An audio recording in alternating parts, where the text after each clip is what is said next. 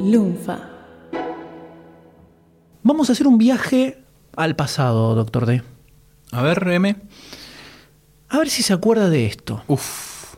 Estamos en segundo año del secundario. Segundo año del secundario. Recién nos estamos conociendo, recién estaba empezando esta relación. Y fue como que dejamos entrever que ambos teníamos este, este pasado oscuro, esta, esto que ocultábamos de la humanidad, que era leer historietas, ¿no? Sí, Porque sí, era sí, una sí. época muy difícil para decir que uno leía historietas. Nos pasamos las cosas a escondidas. Exactamente. Ese maletín. era peor que si fuéramos drogadictos. Sí. Si decíamos que nos gustaba aspirar cocaína, probablemente lo entendían mejor. Pasen por acá, muchachos, sí. Exacto. Pero leíamos, entonces era como, che, ¿sabes qué? Me gusta Batman, uh, sí, uh, sí. Te taco de linterna verde. Era así. Y recuerdo estar hojeándola, comiqueando de ese momento. Desconozco cuál era el número. Pero como todo uno primero haciendo una pasadita, ¿viste? Le hacía una pasadita a ver qué es lo que había. Y de repente veo una, una imagen, una página blanco y negro, como salía en ese momento en la revista. sí. Era un texto nada más. Era un texto. No había nada muy despampanante. Pero lo que decía ese texto me generó, me generó cosas. Me generó cosas físicas en ese momento. Y recuerdo al día siguiente, no podía esperar a que llegara el día de colegio. Imagínate lo que era esto, de llegar y acercarme a, a su persona, doctor D. Abrirla comiqueando, ponerla frente a usted y decirle, mire esto, mira lo que va a suceder. Se viene la primera convención de historieta de Argentina. ¡No! ¡Ah!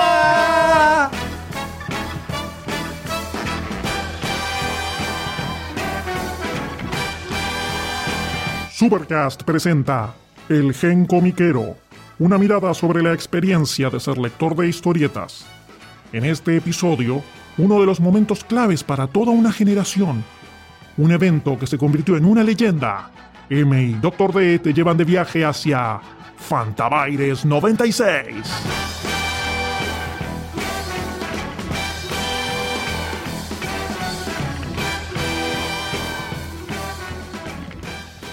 Uno de los años que probablemente quede en la historia, comiqueril de todos los que sean generación 90, básicamente Sí. en Argentina, es el año 1996. Sí, señor.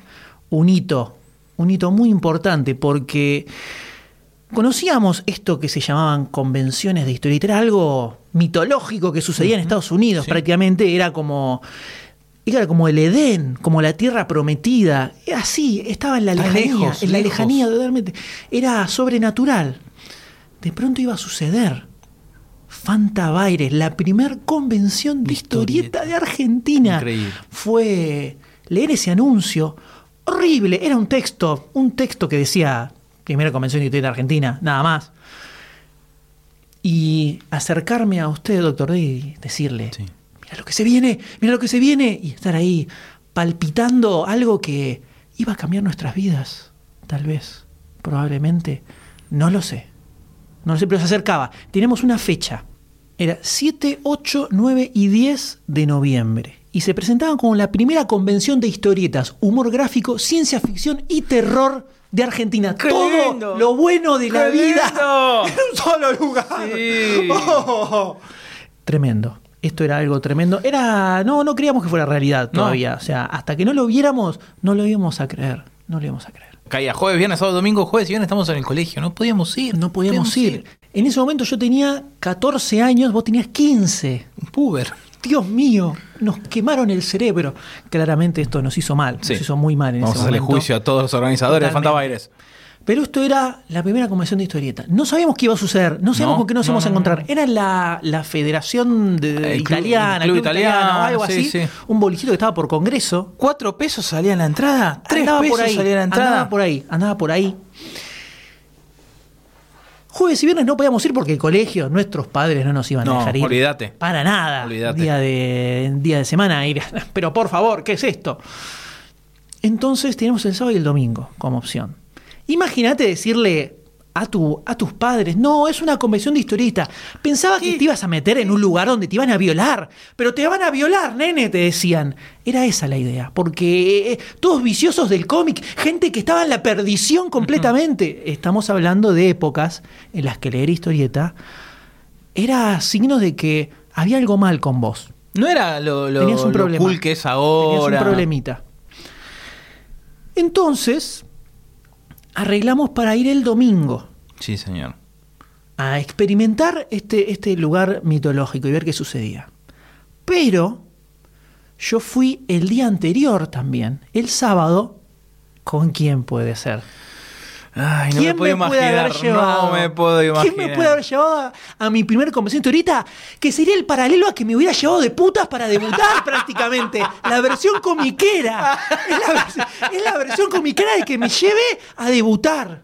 Mm, un tío tenía que haber sido. Exactamente. Fui con mi tío Quique, que me Eh, llevó. tío Kik. Mi tío Quique, que esto es algo que tal vez deberíamos, que creo que no lo comentamos. Él es profesor de colegio y era profesor en el colegio donde íbamos No, nosotros y lo teníamos como Era profesor. nuestro profesor. Era nuestro En dos profesor, materias. Exactamente. Y en la cola para entrar se encontró con un alumno, además, que estaba ahí, más grande que yo, no sé ni quién era, que estaba para eh, haciendo la cola para entrar a la convención. No sabíamos con qué nos podíamos encontrar. Recuerdo entrar, subir esa escalerita eh, para llegar al piso de arriba, que era donde estaban todos los stands, y ver ese pasillo pequeño, abarrotado de gente, de un stand al lado del otro. Sí. En ese momento parecía que se, que se extendía hacia el infinito. Era, Es verdad, es La verdad. cantidad Sí. era minúsculo, Sí, la nada, era absolutamente la nada, pero ver eso así y de fondo, vos subías la escalera, tenías, eh, en un lado estaba la sala de proyecciones, que creo, no me acuerdo si había uno abajo o estaba arriba, No me acuerdo, me acuerdo de la escalera para arriba. pero sí nomás. cuando subías la escalera había algunos cuadros eh, mientras subías de, con algunos originales, algo por el estilo. Me estoy acordando, sí, estaba la escalera, como un holcito, seguías derecho, como siguiendo la escalera, y hay un patio, una- un patiecito. Que ahí estaban firmando, estaban dibujando. Puede ser, no me acuerdo de eso. Y al lado estaba la sala de proyección, y después, si vos seguías por ese holcito, ahí estaba ese salón grande, largo que vos decís, con los stands. Bueno, este salón largo tenías, era un pasillo central, en los laterales era un stand al Sí, lado del otro, sí, sí, y en el fondo, era como si estuvieras caminando y llegando hacia el Edén, estaba el stand de Grupo Editorial Vid, que era la editorial Que que estaba arriba en un escenario. Claro, había como una tarimita, eh, que probablemente eso era una especie de salón de eventos con un escenario donde se hacían cosas. Estaba todo copado por stands, donde había como una especie de rack gigante que ocupaba toda la pared. Estaban todas revistas de vida ahí, que era la editorial que estaba sacando en este momento DC acá en Argentina. Y era ver esa imagen. Era como que te hiperventilaba, ¿viste? No, no podía respirar. Y era. eh, la- la- yo creo que perdimos la inocencia Sí, en sí, ese sí, momento. Nos hicimos hombres comiqueros Ponele. en, ese, en ese evento. eh, de muchas maneras, que luego vamos a detallar. Pero era terrible, era terrible. Yo tengo acá, voy a, voy a relatar, Por voy a relatar el cronograma de lo que fue Fantaveres 96, para que ustedes vean lo que sucedía acá. Cosas que en ese momento, en esa infancia, en esa virginidad comiqueril, me pasaron totalmente desapercibidas, pero leo, leo algunas cosas ahora y digo, oh Dios Uh, mío, sí. qué groso que fue esto. Lástima que era muy puber para, para entenderlo. Los días de semana, jueves y viernes, arrancaba a las 4 de la tarde. El jueves había, arrancaba una proyección de cortos de superhéroes, que desconozco cuáles habrán sido. Después estaba la presentación de editorial, Genu- editorial Genux, que duró nada, Nada. tres meses. Después proyección de cortos de MTV y pasaban Heavy Metal, la película. Y después Operación Fideos con Manteca. Desconozco qué era eso. Sí, era. Creo que era una productora o era un grupo. No, no era una productora, era un grupo que recordaba eh, tapes viejos. Era agarrar, poner VHS, ponerle hiperhumor o cosas viejas. Eso sí, estaba re bueno. claramente lo sí. conoce, claramente Doctor D. Aparecía mucho en la revista Plan TV. El viernes arrancaba con proyección de cortos de Los Simpsons y Ren Stimpy. Después charla de dibujantes argentinos. No tengo acá cuáles eran los dibujantes que estaban. Charla editorial Columba con Robin Wood. Robin Wood, querido. Charla humoristas. Y después cerraba con charla y trasnoche de cine bizarro presentado por La Cosa, cuando La Cosa era, Era- recién otra empezaba. cosa. Recién empezaba. hacía 95, un año, un año. Un año, tenía un año. eh, y ahí lo tenías a Kuchevaski antes de ser estrella, que te presentaba cortos y películas. Un, un pibito. un- Era Virgen como todos nosotros era en ese momento. Tengo ¿eh? una foto tuya, Cocheva. era, era virgen como todos nosotros. Fue parte de los que organizaron además el evento. Sí. El sábado 9, que es cuando fui con, con mi tío, que me quedé un rato, porque mi tío no tenía paciencia claramente para fumarse. El lugar que además estaba el sábado desbordaba violentamente de gente, no se podía caminar, no se podía respirar, quedaron sobrepasados totalmente. Y arrancaba con apertura, charla y proyección Star Trek. El D se lo perdió esto. Yo lo perdí. El D se lo perdió. está en esa época on fire. Pero Star Trek presente en Fantaveres y no Star Wars, que en ese momento Star Wars no existía, porque en los 90 Star Wars no existía. Después charla comicando en stage. Después Los Cazadores, Alan Grant, que era el gran, gran invitado, uno de los grandes invitados. No sé, pero la gran estrella de ese momento era Alan Grant.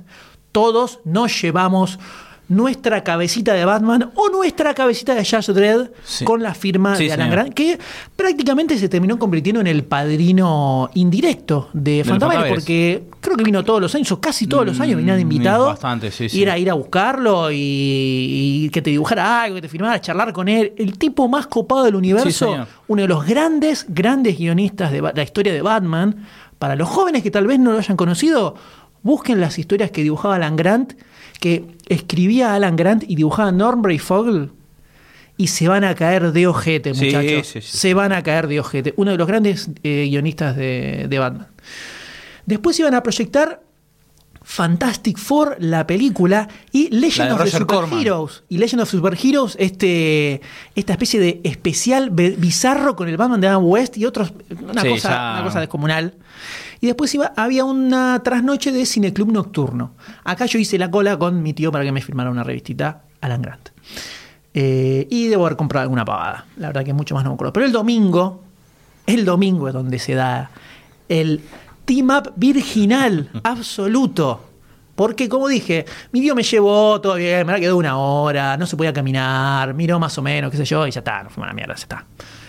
Pero acá fuimos con Doctor D. Era como caer, eh, como Homero Simpson en la Tierra del Chocolate. Sí, señor, sí, señor.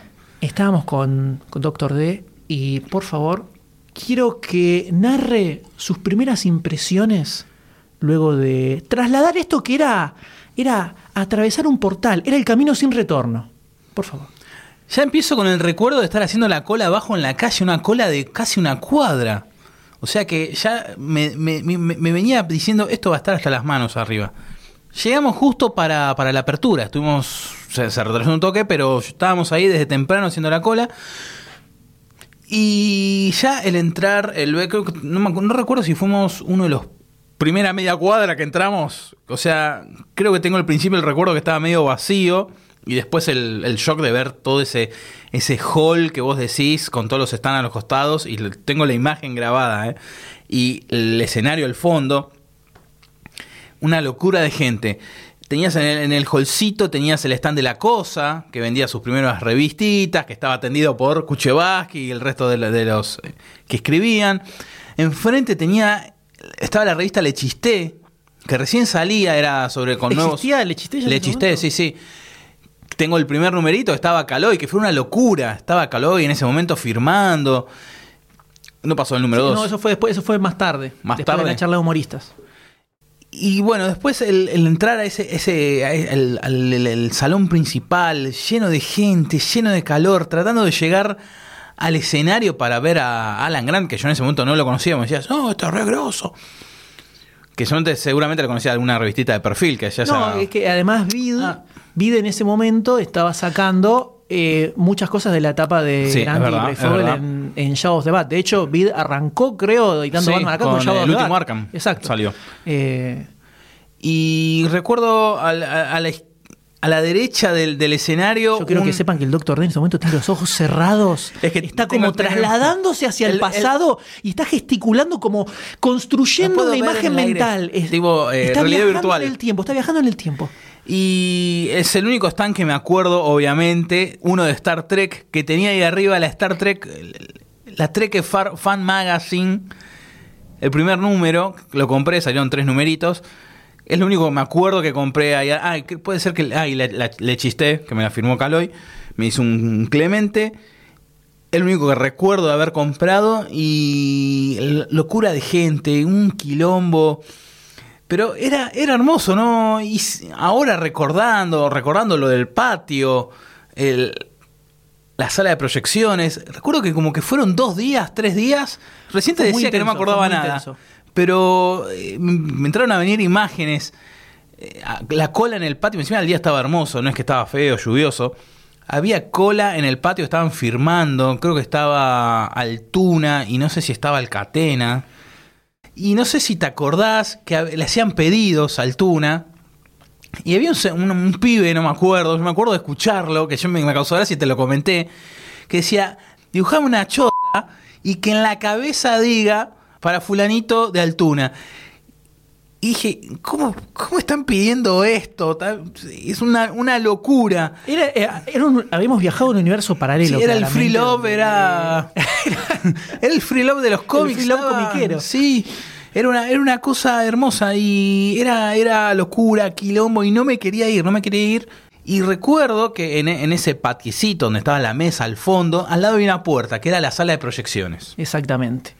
Y entonces ahí, después de recorrer todo, ¿no? Este Doctor D que logró tranquilizarse. Yo ya lo había experimentado un poquito el día anterior, entonces un poco lo, lo Me ayudé acuerdo que en la, que en la- no se en la volviera entrada me ibas diciendo, bueno, esto va a ser así, va a ser así. Como que me, me ibas Fui preparando. preparando, fui preparando mentalmente para que tuvieras un breakdown en el medio y te sacaran en camilla, ¿viste? Entonces nos aventuramos a la sala de proyecciones. Primer proyección en una convención de historietas Sí, señor. de, de nuestras vidas. Y en ese momento estaban dando eh, cortos de Los Simpsons y Ren Stimpy. De Los Simpsons eran los clásicos cortos de Tracy Ullman. Es que ahí, ahí show por de menos Tracy Ullman. yo supe que primero había nacido como corto en el Exacto. 87. Piensen que esto es pre-internet, Claro, pre-todo. Acá no sabíamos una goma de nada y lo poco que conocíamos era por revistas como Comiqueando la Cosa. Sí. Y de pronto descubrimos magia acá mismo en. Entonces acá pasaron los primeros cortos que dibujaba Matt Groening para el show de Tracy Ullman. Son esos que están dibujados todos medio Sí, raros. Estaban en inglés. dos minutos, no entendíamos poquito. nada. Pero era un flash estar viendo Los Simpsons, que en ese momento Los Simpsons eran Era, todo. Era la vida y Los Simpsons. Era eh, sobrevivir a los martes, que creo que era cuando lo pasaba Telefe, para ver ese episodio de Los Simpsons y después tratar de llegar vivos al martes siguiente. La vida era eso que pasaba entre cada episodio de Los Simpsons. Sí, sí, sí, sí.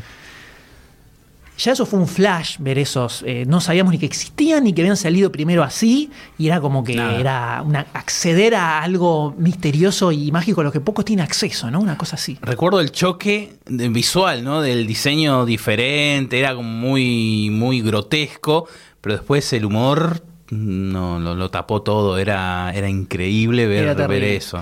Después pasaron algunos cortos de Ren y Stimpy, que en ese momento también estaban ultra mega hot, que los pasaban en cable a la noche y era también un flash total. Eh, los pasaban en inglés también, entonces no entendíamos No, nada, no, pero no. supuestamente eran unos cortos que habían sido prohibidos. Ah, es verdad. sí, eh, o algo sí, por el estilo, que habían sido de la primera temporada hasta que a John Crifalucci lo rajaron, porque era todo muy zarpado. Y después pasaron lo que creo que constituye una gema. Sí, Una definitivamente. gema en nuestras vidas.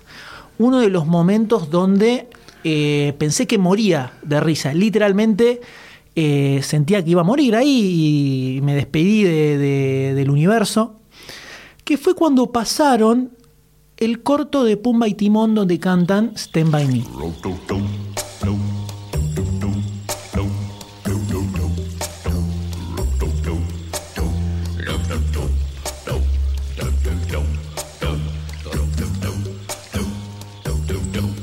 No estábamos preparados para No, eso. para nada, No para estábamos nada. preparados para eso. La.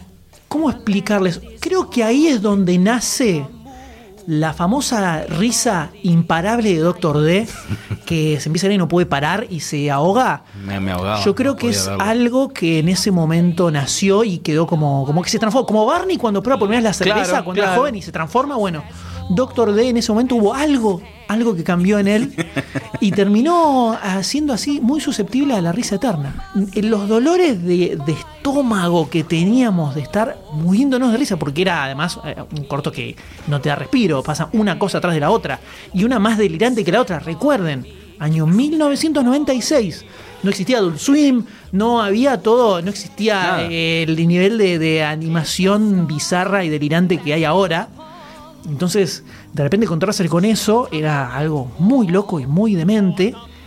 Nos quedó tan grabado que tiempo después el Doctor D alquiló una película. No me acuerdo que había alquilado. No me acuerdo qué era, pero solo la alquiló porque sabía que antes de la película estaba el corto este de Renny Stimpy, este by Me.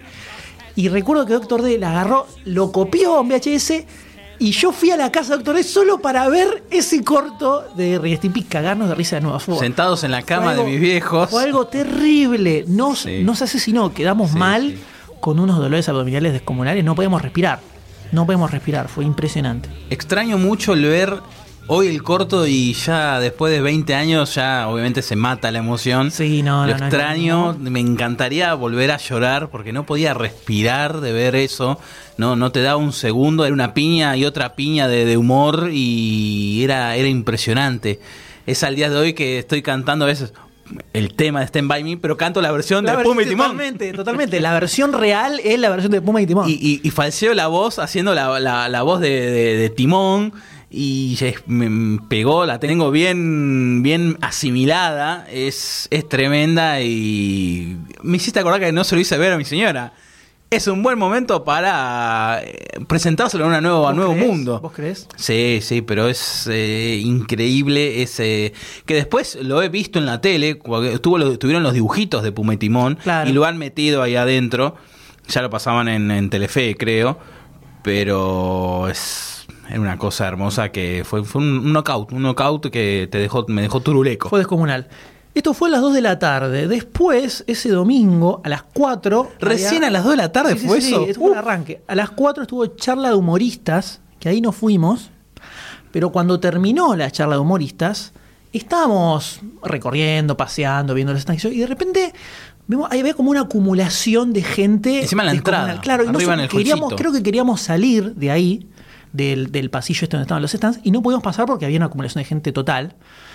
Y nos asomamos y era que estaba Caloy firmando y haciendo dibujos. Sí, sí. Entonces, imagínense, el doctor D en ese momento tuvo una CB prácticamente. Y en esa época también Caloy estaba on fire con Caloy en su tinta. Todo. Caloy era Dios en ese momento.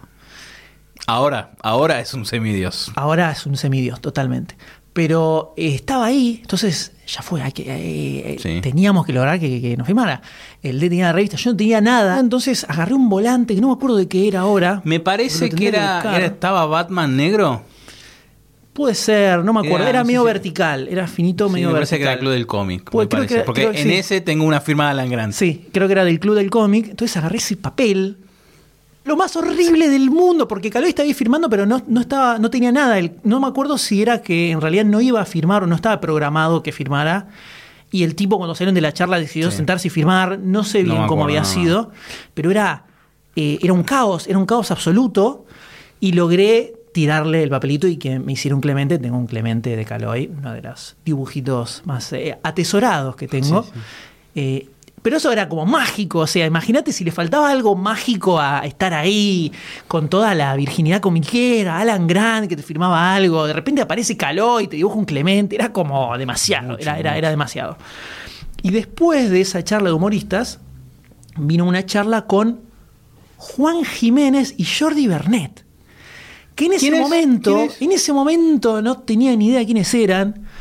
Pero hoy me pones una charla de estos dos bestias absolutas y si Jordi Bernet era, estaba, eh, fueron dos o tres años antes de que Jordi Bernet, de que tuviera mi etapa de Jordi Bernet es Dios y me leo todo y era Torpedo, Kraken, eh, con la dupla con Sánchez Abulí y todo.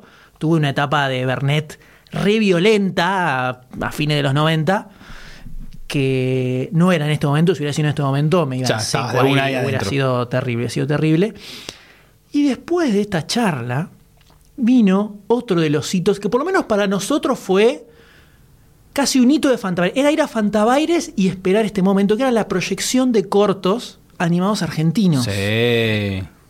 Descomunales, Sí. súper bizarros, súper bizarros. Y era algo que se repetía en todos los Fantabaires y siempre cuando Íbamos. salía el programa era ver dónde están los Sí. cortos argentinos y verlos, que muchas veces se repetían los mismos y se iban sumando nuevos, pero era verlos todos. Así fue, no sé si fue en este Fantabaires o en otros porque se me mezclan, pero estaban los perrolotuditos, Sí, que eran unos cortos rosarinos. delirantes, rosarinos de perros. Después también estaban los, los cortos del niño malcriado de Ayar Blasco y después también Mercano el Marciano. Sí, sí, sí. No me acuerdo en qué Fantabaire fue exactamente porque se me mezclan un toque, pero era parte de, este, de estas proyecciones de cortos argentinos. Otra cosa era el Capitán Cardoso. Capitán Cardoso Con es Bruno y Enzo Cardoso. Es espectacular. Hoy en día ves Capitán Cardoso y es una obra maestra. Sí, sí, sí, O sea, sí. tranquilamente podría estar hecho ahora. Unos cortitos de Increíble. nueve minutos que eran simulaban serial de los 40, pero No, un nivel de producción desorbitante, Sí, desorbitante. Para, el- para el 96, No, no, increíble. impresionante, búsquenlos, que es impresionante. Está en YouTube, está en sí. YouTube. Y después otro que ese creo que fue en otro Fantabaire, creo que no fue en el 96. ¿Sabes que no sé si me confundo que en ese mismo lugar se hizo el festejo los 10 o 15 años de Comiqueando que se hizo Chicatos en el Ring?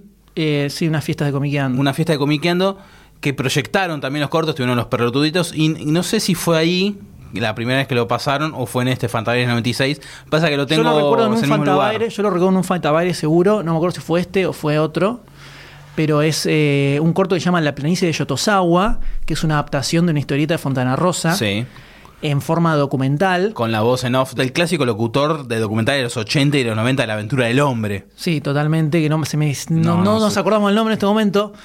Creo que sí, eh, el de Pumba y Timón fue la vez en la que más nos morimos de risa. Sí. La segunda Sí, es sí. La planicie de Yotosawa. Y años después hacemos un crossover con el anterior Gen Comiquero cuando me encuentro con esas revistas Fierro. En uno de esos números está la versión de historieta de La planicie de Yotosawa, que creo que tiene otro nombre pero es básicamente lo mismo. La versión en, en- en corto animado cierra muchísimo mejor la idea, es maravilloso, maravilloso. Y el- esta proyección de cortos argentinos fue un clásico, prácticamente sí, en cada sí, sí, Fantaveres íbamos y buscábamos cuándo se proyectan los cortos argentinos importa para ver lo de mismo, pero era- Veamos lo mismo 20 veces, no importaba, era parte de, de- de todo el ritual, Sí. prácticamente.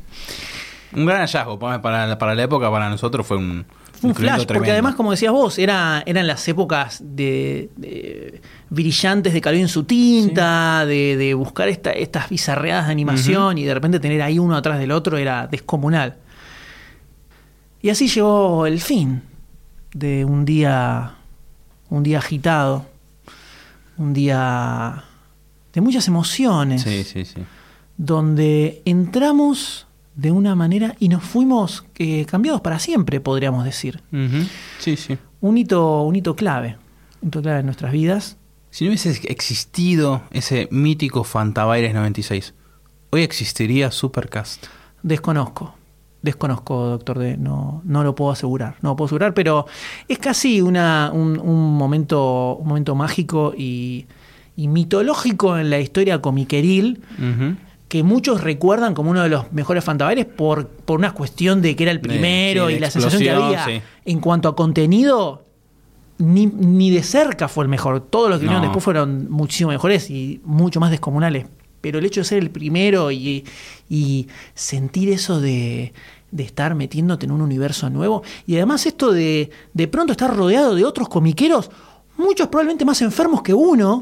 Sí, sí. que no era algo con lo que se tenía acceso en la vida diaria en ese momento. Piensen que era un universo sin redes sociales, sin celulares, Nada, nada. sin mail, sin absolutamente Recién nada. señores. puede ser que estaba apareciendo Internet, no, Internet, Internet ya, ya Se existía. considera Internet, sí, ya sí, sí. existía Con el había 0610. mail. Como mucho, en ese momento había listas de correo. Sí, listas sí, de sí, correo, sí. que creo que en esa época estaba la ML Argenta, una- esto es muy anciano, Muy, ¿eh? muy atrás, Esto es muy muy, atrás. atrás. muy atrás, la edad de piedra estamos hablando. Pero eso era como lo más... Lo me había olvidado de la ML era- Argenta. Eso era, eso Uy, era qué como, locura. eso era como algo descomunal y como lo, lo más eh, eh, loco en cuanto a contacto con Miguelil. Después era comprar una revista y nada más. Sí. Nada más. O sea, era algo muy loco estar de repente en ese lugar y ver todas estas cosas y nos transformar. Nos transformó de una manera. Sí, sí, nos sí. transformó y mutamos. Y recuerdo que cuando salimos con Doctor D de este Fantaveres 96, totalmente extasiado, ¿no? Casi que saliendo espuma de la boca. Aceleradísimos. Totalmente, totalmente. Nos miramos y dijimos, el año que viene venimos los cuatro días Los cuatro días. Sí, señor. Y lo cumplimos.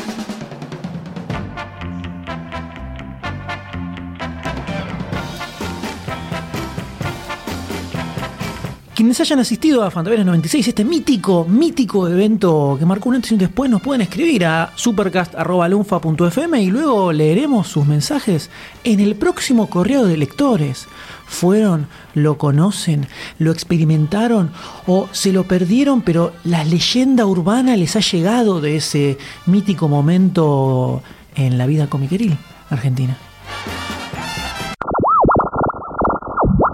Hola, mi nombre es M. ¿Tenés un momento para que te hable sobre historietas? De la mano de Taos Comics. ¿Mm? ¿Qué es ese ruido? ¿Está, prendida la televisión? Eh, ¿Qué no? No, no, no, no, no.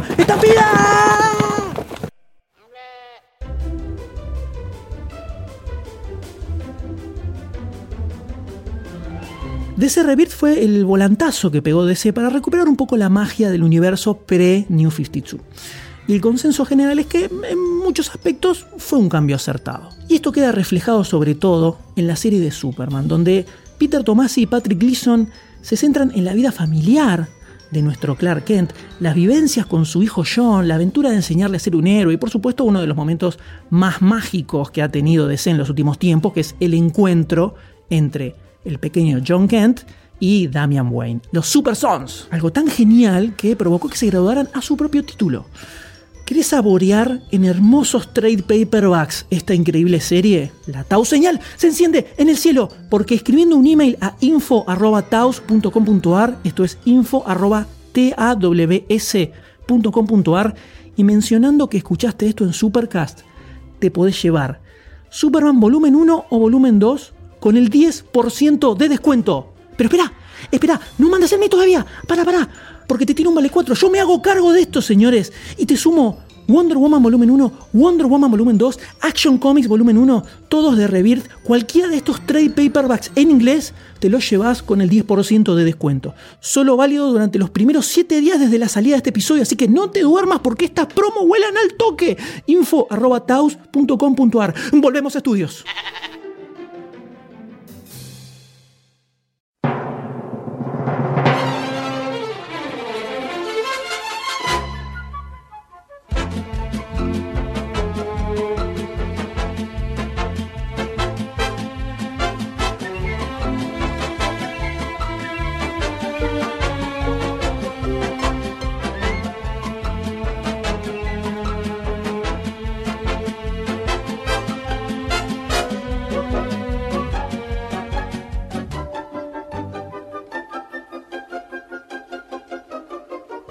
Si te gusta lo que hacemos y te estás preguntando cómo puedo hacer para colaborar con toda esa magia, la respuesta es muy sencilla. Entra a patreon.com barra lunfafm y convertite en patrocinador. Con tu aporte vas a estar dándonos una mano para crear más y mejor contenido. Y la próxima vez que escuches uno de nuestros podcasts, vas a saber que vos sos parte de que eso sea una realidad.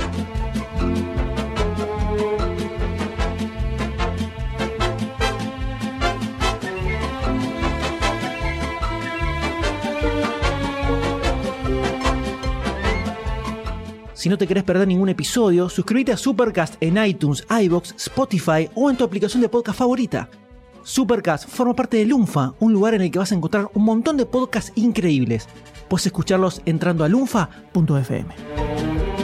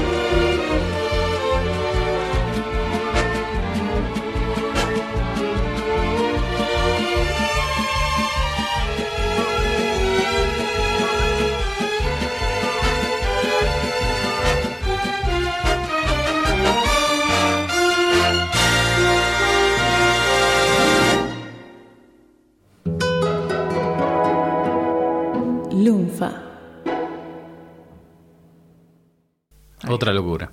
Uh, Otra el 97 de ahí. El 97 sí que vamos a tener un montón de cosas.